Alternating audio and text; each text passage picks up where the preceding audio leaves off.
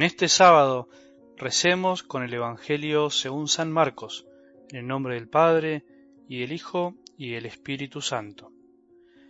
Al regresar de su misión, los apóstoles se reunieron con Jesús y le contaron todo lo que habían hecho y enseñado.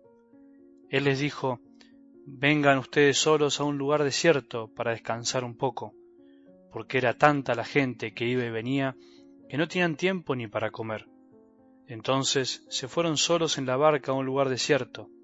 Al verlos partir, muchos los reconocieron y de todas las ciudades acudieron por tierra a aquel lugar y llegaron antes que ellos.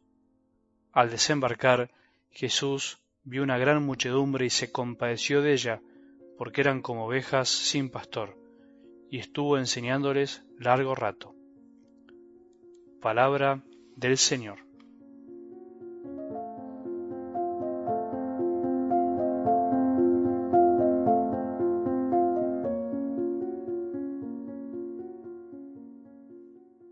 Si hay algo que tiene nuestro camino de la vida, es que sabemos hacia dónde vamos, sabemos cuál es la meta, pero la verdad es que no sabemos cuánto demoraremos en llegar.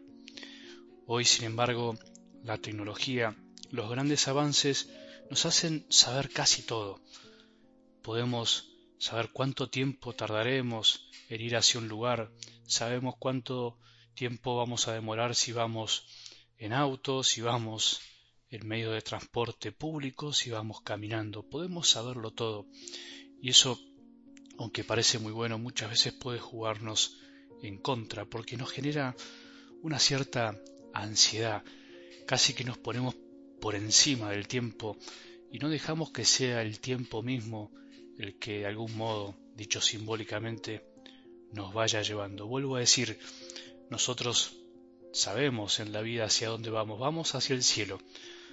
Tenemos una morada preparada en el cielo, como dice Jesús. Hay habitaciones para todos, pero en definitiva no sabemos cuándo partiremos de este mundo. Sin embargo, tenemos que seguir caminando. Y en ese caminar, por supuesto, nos cansaremos y tendremos que aprender a frenar, tenemos que aprender a regular nuestras fuerzas y a saber vivir el presente, dar cada paso sabiendo que tenemos que darlo, pero que en definitiva no sabemos cuándo será el Y qué bien nos hace entonces tener un evangelio en este sábado como el de hoy, en donde en definitiva Jesús les enseña a los discípulos que en este camino también hay que aprender a descansar. Por eso vamos algo del evangelio de hoy. ¿Quién dijo que ser cristiano es trabajar y trabajar? O diríamos nosotros hoy caminar y caminar y no descansar nunca. ¿Quién dijo que ser cristiano es solamente vivir como volcados hacia afuera, haciendo continuamente cosas por los demás y no tener tiempo para aprender a contemplar, a tener un sano ocio, a descansar un poco? Creo que tal como lo pinta esta escena tan linda, ser cristiano en definitiva es andar con Jesús, es caminar con Él, y en ese caminar, como cualquier camino de la vida, hay de todo, incluso momentos en los que Él nos puede decir, vení, vengan, apártense un poco, vamos a un lugar desierto para descansar.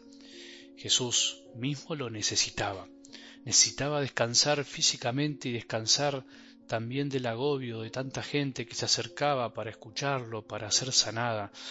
Necesitaba también escuchar a sus amigos, a los apóstoles, hablarles, animarlos, empujarlos, levantarlos. Necesitaba apartarse también para estar con los apóstoles, porque ni siquiera tenían tiempo para comer, ni siquiera tenían tiempo para conversar, también podríamos pensar, porque el reunirse a comer para nosotros es también de algún modo un aprender a escucharnos, a dialogar, a saber lo que le está pasando al de al lado, a nuestro hijo, a nuestra hija, a tu marido, a tu mujer, a tus amigos. Jesús también necesita apartarnos un poco para estar con nosotros. En realidad somos nosotros los que necesitamos que Jesús nos aparte. Porque si fuera por nosotros seguiríamos y seguiríamos sin parar hasta que algún día terminamos tirados al costado del camino porque no sabemos descansar.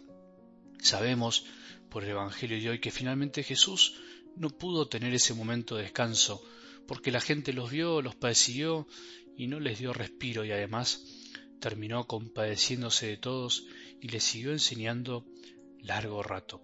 Pero es bueno que de la escena de hoy nos quedemos con esta intención de Jesús. Él quiso eso, aunque al final no lo pudo hacer.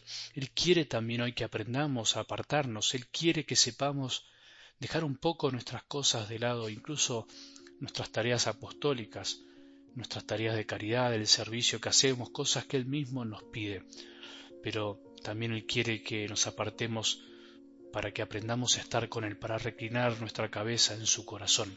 Y no es descansar por descansar, no es dormir por dormir, no es tirarse en la cama por tirarse en la cama, es aprender a apoyar nuestra cabeza en su corazón, como lo hizo el discípulo amado en la última cena. ¿Cuántas veces descansamos mucho y todo sigue igual? Por ahí a veces volvemos de vacaciones donde descansamos y dormimos un poco más, donde cambiamos la rutina, pero todo sigue igual. ¿Por qué?